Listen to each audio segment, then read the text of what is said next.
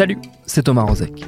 Dans toutes les affaires de violence sexuelle, il est question de silence. Celui qu'imposent les agresseurs à leurs victimes, celui que ces dernières s'infligent parfois, par peur ou par honte. Et même lorsque la parole se libère, elle peut se heurter à différents silences. Le silence policier, judiciaire, institutionnel, médiatique. Le plus grand défi étant alors de les briser un par un pour que la vérité éclate. C'est d'autant plus difficile lorsque ce silence, il est aussi multiple que fermement installé dans le temps. C'est le cas dans un milieu bien particulier, celui du sport, amateur et professionnel. Pendant huit mois, les journalistes Daphné Gastaldi et Mathieu Martinière du média d'investigation Disclose ont enquêté sur ce secteur. Et ils ont découvert les failles nombreuses d'un système où se mélangent associations sportives, fédérations, mais aussi la justice et l'État. Des failles qui ont permis à de nombreuses affaires de violences sexuelles sur mineurs d'avoir lieu, puis d'être étouffées. Isolées, mal accompagnées, les victimes et leurs familles n'ont parfois pas d'autre choix que de s'organiser, voire d'enquêter elles-mêmes pour que justice soit faite quand elles n'assistent pas désarmées au retour en poste d'agresseurs condamnés. Cette enquête, elle s'appelle Le revers de la médaille, c'est Solène Moulin qui l'a réalisée, et c'est le premier des quatre volets qui la composent qui forment notre épisode du jour. Bienvenue dans Programme B.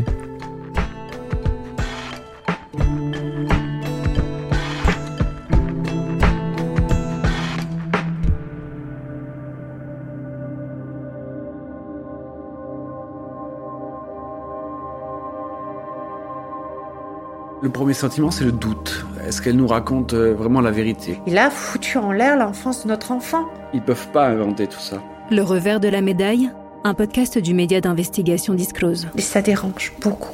Voilà pourquoi, effectivement, de temps en temps, on nous a dit Chut. Épisode 1 Les mères mènent l'enquête. Ah bah tiens, ça appelle. Oui, allô? Oui, bonjour, vous allez bien? Bonjour. Je suis avec Mathieu là, je vous ai mis en haut-parleur. Bonjour. Et oui, on appelle avec un fil comme ça, on est avec Magali et Émilie, on vous entend tous. On a un, un élément supplémentaire à vous communiquer pour préparer le procès. Plus on est, plus on croit le condamné. Cette affaire est le point de départ de notre enquête. La première d'une longue liste terrible de cas de violence sexuelle dans le milieu sportif.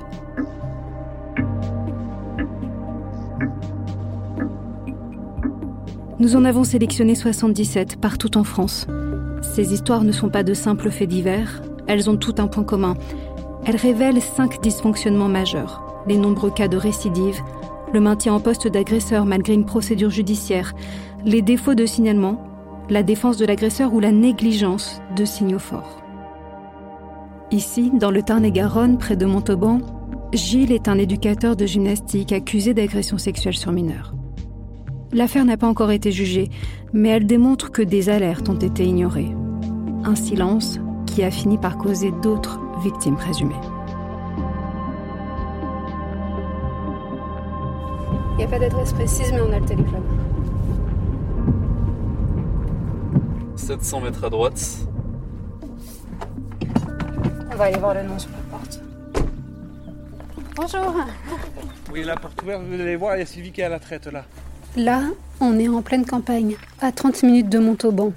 C'est dans cette zone rurale que des mères de famille ont donné l'alerte concernant un professeur de gymnastique. Il est 9h35, en fait, c'est l'heure de la traite. On va essayer de trouver Sylvie.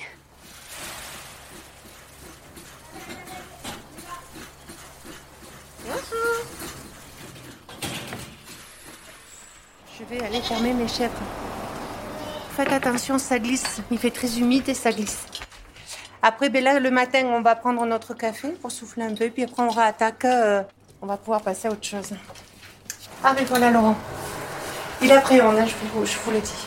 Vous voulez que j'aille chercher mon dossier, c'est ça? D'accord. Je m'appelle Sylvie.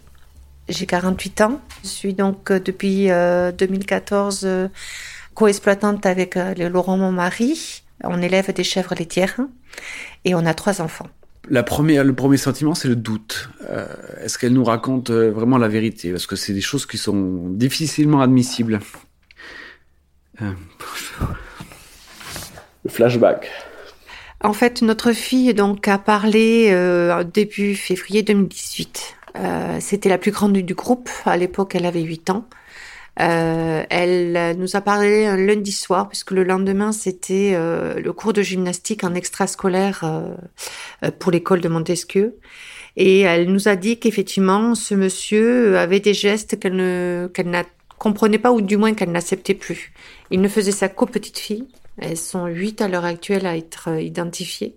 La première phase d'incrédulité, elle est, elle, est, elle est courte. elle est courte parce que hum, ils peuvent pas inventer tout ça. Il caressait la poitrine, il caressait le dos, les fesses. Euh, il les prenait contre lui euh, pour les câliner, pour les soi-disant euh, masser. Et puis, au fur et à mesure du temps, il a commencé à caresser les fesses, à vouloir rentrer dans le pantalon. Il est jamais aimé aller plus loin, c'est pour ça que ça reste des atteintes et des agressions sexuelles. Là, les petites ont commencé à, à le repousser. Donc, euh, quand elle nous a expliqué ça, effectivement, on a bien compris que c'était pas normal, que c'était des atteintes et des agressions sexuelles. La colère, c'est une des phases. euh, Mais on, on revient vite sur Terre dans la mesure où hum, ce ne serait pas aider notre fille ou, ou les autres euh, que d'aller se faire justice soi-même. quoi. On a, on a mis la colère de côté et on a essayé d'avancer sur le dossier en, en essayant de se dire que plus vite on irait, plus, vite on découvrirait les victimes et plus vite les choses seraient jugées. Ce qui n'a pas vraiment franchement été le cas.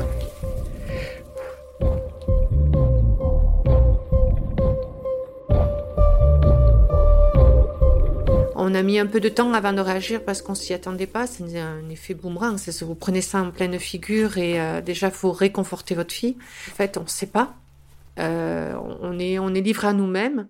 La chance qu'on a eue nous sur euh, sur Montesquieu, c'est que on s'entendait très bien avec deux autres familles hein, qui étaient donc concernées aussi par par ces agissements. Une semaine après qu'elle ait parlé, on est allé discuter avec eux. J'ai rencontré d'abord Magali, euh, et je lui ai expliqué qu'on avait un souci avec ce professeur de gym et que sa fille, d'après notre fille, était concernée aussi. Donc sur le coup, elle s'y attendait pas parce qu'elle n'a pas le dialogue qu'on peut avoir avec euh, notre notre puce. Euh, donc effectivement, elle a décidé d'en parler le soir avec elle après l'école parce qu'il nous fallait plus d'éléments avant de pouvoir aller euh, voir les gendarmes. Ensuite, je suis allée voir Émilie, qui elle, par contre, a compris de suite. J'ai prononcé le, le nom de ce monsieur et de notre fille, et elle a tout de suite compris ce qui se passait parce qu'elle avait des doutes. Et donc, à partir de là, je suis allée voir Madame la mère pour savoir qu'est-ce qu'on devait faire puisqu'il était sous sa responsabilité. Et là, elle a tout de suite compris qu'il y avait quelque chose de grave qui se passait. On est allé voir aussi les maîtresses de suite après. Ça a été très court, hein. ça a été à l'espace de quatre heures, tout s'est précipité. On est dans une petite commune, on se sent protégé, on touche à ce qu'on a de plus précieux, on n'a pas le droit. Voilà. Donc, Madame le maire, l'après-midi même, est allée déposer plainte à la gendarmerie de Moissac, ce qui fait que de suite après, on nous a appelés, chacune. Et sur quatre jours, on a été tout auditionné, puisqu'a priori, il y a huit victimes sur Montesquieu. Euh, nous concernant, vu que notre fille a parlé la première, on a été aussi euh, entendu par un pédopsychiatre au tribunal de grande instance de Montauban. Suite à ce témoignage, l'éducateur sportif est placé en garde à vue le 21 février 2018. On voulait que ça aille vite, que, que les, nos filles euh, euh, sachent que ce qu'on entamait, c'était lourd, mais que c'était pour elles et qu'il fallait que ce monsieur ne puisse plus du tout s'approcher d'elles. Euh, nous, nos filles étaient pas bien du tout. Nous non plus. Nos, nos filles, en fait, euh, ont été accusées euh, d'avoir mimaudé, c'est-à-dire d'avoir provoqué ce monsieur, ce qui n'est pas le cas. Alors, pour la plus jeune, elle avait 5 ans. La plus grande avait 9 ans. Et notre fille avait 8 ans. Il avait été décidé euh, par le juge d'instruction et euh, donc la juge des, des peines, euh, c'est que ce monsieur devait plus rentrer dans le Tarn-et-Garonne, ne plus s'approcher d'enfants. Sa carte d'éducateur sportif a été retirée. Dans cette salle des fêtes, lorsque cet éducateur sportif, ce prof de gymnastique, était avec les enfants, est-ce qu'il était seul? Il était seul. Je m'en suis rendu compte lorsque j'ai eu sous les, les yeux, euh, effectivement, les, les documents. Et euh, il était bien spécifié qu'ils auraient dû être deux. Là, pareil, pour un défaut de, de, de- d'effectif aussi, pareil, toujours même souci. Il s'est retrouvé seul. Et donc, il a pu mettre en place sa stratégie. Sans surveillance, parce qu'encore une fois, ben, on fait confiance, parce qu'il avait tout le profil de lui faire confiance. Sylvie et Laurent portent plainte en février 2018.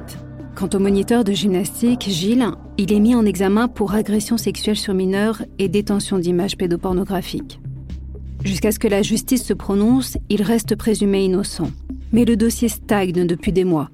Sylvie décide alors de mener l'enquête, avec ses petits moyens. Deux autres mères de famille lui prêtent main forte. Et en quelques semaines, elle recueille le témoignage d'une dizaine de fillettes qui déclarent avoir été victimes du professeur. Un jour, le facteur est arrivé avec un recommandé au nom de notre fille. Et c'était donc le rapport d'expertise psychiatrique de ce monsieur. J'étais dans mon tracteur en train de tasser euh, notre euh, récolte de, de, de, foin. Et quand je l'ai eu, euh, ça faisait longtemps, mais là, la colère m'est montée. Lorsque j'ai lu le document qui concernait ce monsieur, euh, j'ai lu que le pauvre, euh, que c'était lui en fait la victime, que par un moment d'égarement, il a touché à, à nos filles mais qu'il avait des explications euh, personnelles et que, euh, vu qu'il était suivi, il ne pourrait pas récidiver. Sauf que nous, en fait, on était en train de prouver que c'était pas la première fois, que c'était quelqu'un par le mécanisme qu'il avait mis en place avec les nôtres petites, euh, c'était quelqu'un de dangereux. Vous avez découvert aussi la lourdeur des procédures judiciaires avec cette affaire. La lourdeur et la complexité, bah, c'est pas notre domaine. Euh, nous, c'est les chèvres. Euh, voilà, c'est, euh, je vous raconterai tout ce que vous voulez sur les chèvres, mais sur le processus judiciaire, euh, on les a découverts à nos dépens.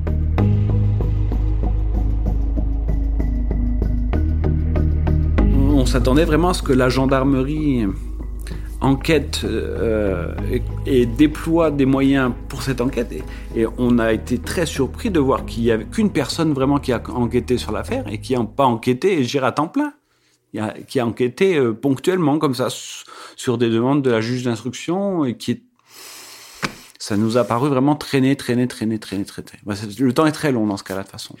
Le temps de la justice et le temps des hommes sont vraiment très différents. Quoi. Et c'est pour ça qu'on a enquêté. On espérait en 15 jours, euh, voilà, c'est allé vite, on avait pris des décisions, on se sentait soutenu. Sauf qu'au mois de juin de 2018, on a vu son camion le camion donc de ce monsieur euh, où il y avait marqué son nom, son entreprise, c'est donc un camion bien spécifique euh, qui est très reconnaissable puisqu'il circulait dans toutes les communes de la de la région, il intervenait aussi dans des cours de sport pour adultes. Enfin voilà, c'est quelqu'un quand même sur le secteur qui était très impliqué. Donc dans ce camion, vu qu'il était auto-entrepreneur, il y avait donc des euh, des ballons, des euh, des, des, cerceaux, euh, tout ce qu'il fallait pour faire de la gymnastique. Des tout petits, puisqu'il intervenait au, au, niveau des, des crèches, jusqu'aux adultes. Euh, voilà, donc on est tombé sur ce camion et euh, j'avais espéré qu'elle n'ait pas vu, mais elle l'a vu, ma fille. Et donc en fait, elle est partie en live. Elle m'a, elle m'a dit, mais maman, tu m'avais dit qu'il pouvait pas être là, mais pourquoi son camion est là euh, Comment ça se fait? Et je dis, écoute, je peux pas, je peux pas te répondre. Je suis aussi surprise que toi, mais t'inquiète pas, je le saurai. C'est qu'en fait, il avait obtenu de la juge d'instruction et de la juge des remises de peine la possibilité de revenir tous les week-ends sur Moissac voir son fils et sa femme. Donc c'est là où on s'est dit, mais il y a quelque chose qui fonctionne pas, qui va pas. Tout ce qu'on avait construit pendant ces mois-là, tout, a explosé en, très peu de temps. Donc on a fait des courriers euh, au juge d'instruction, mais on a compris que on n'avançait pas, presque un an après les faits.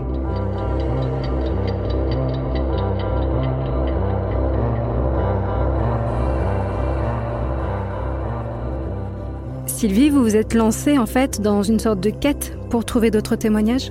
Avec euh, les autres parents, enfin deux autres familles exactement, on a décidé euh, d'aller euh, chercher d'autres témoignages pour nous aider, pour nous soutenir dans notre démarche, parce qu'on on était persuadé au fond de nous que s'il y avait huit victimes, c'était pas possible au vu de toutes les communes dans lesquelles il allait, il n'y ait pas d'autres victimes. Donc chacune, on a activé nos contacts parce qu'on a des pistes. Mais à un moment donné, on a lâché prise, on a laissé aussi la justice s'en occuper parce que, parce qu'à un moment donné, c'est trop, trop difficile aussi de s'en occuper.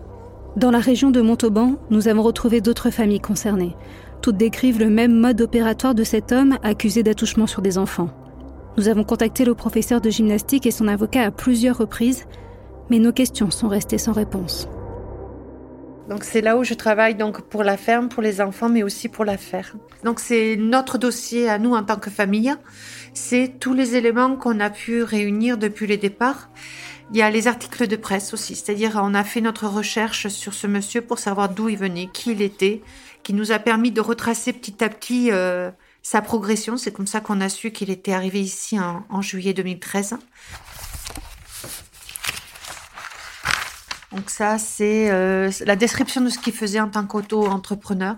Ce qui nous a permis dans notre enquête de nous mettre la puce à l'oreille et qui moi m'a un tout petit peu déstabilisé, c'est effectivement un mot.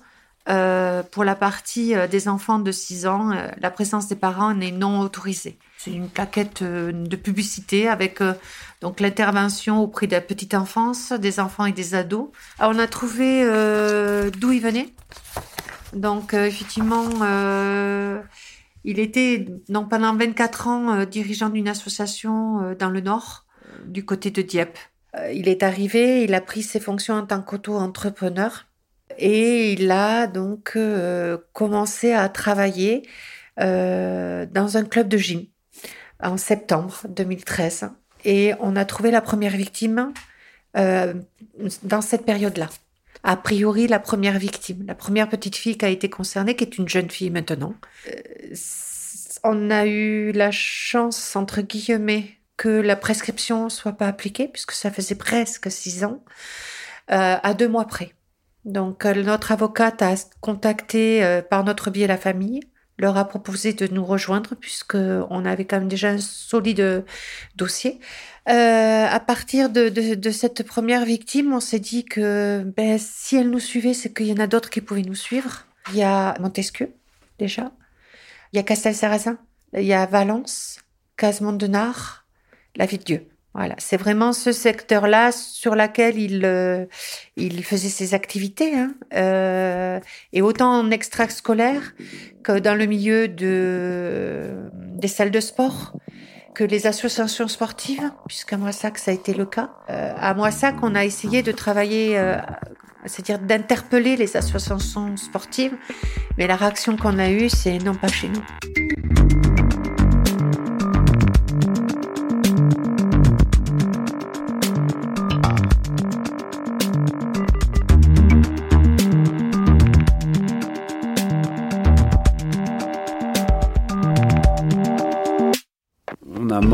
Comme des pitbulls, je dirais, et on tâchera de défendre nos enfants, en tout cas notre fille, jusqu'au bout.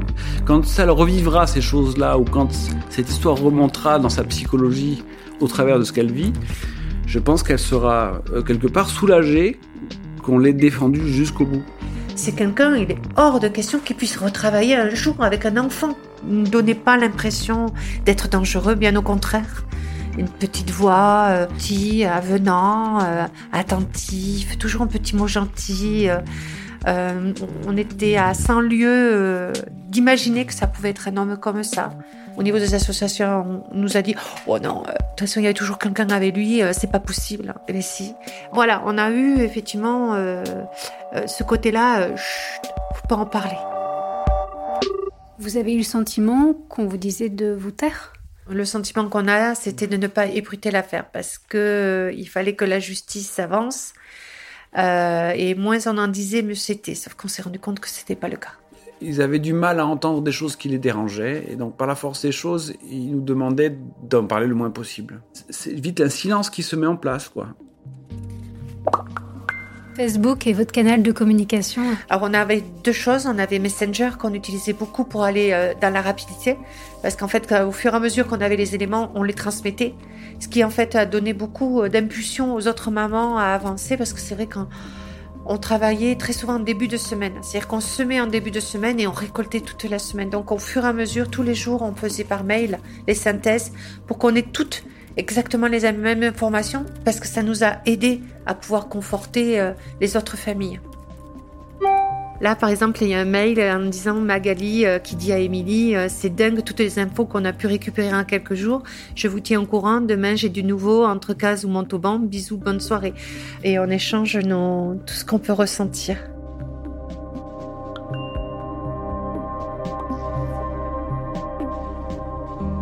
Le revers de la médaille, une enquête de Daphné Gastaldi et Mathieu Martinière du média d'investigation Disclose. À la réalisation, Solène Moulin.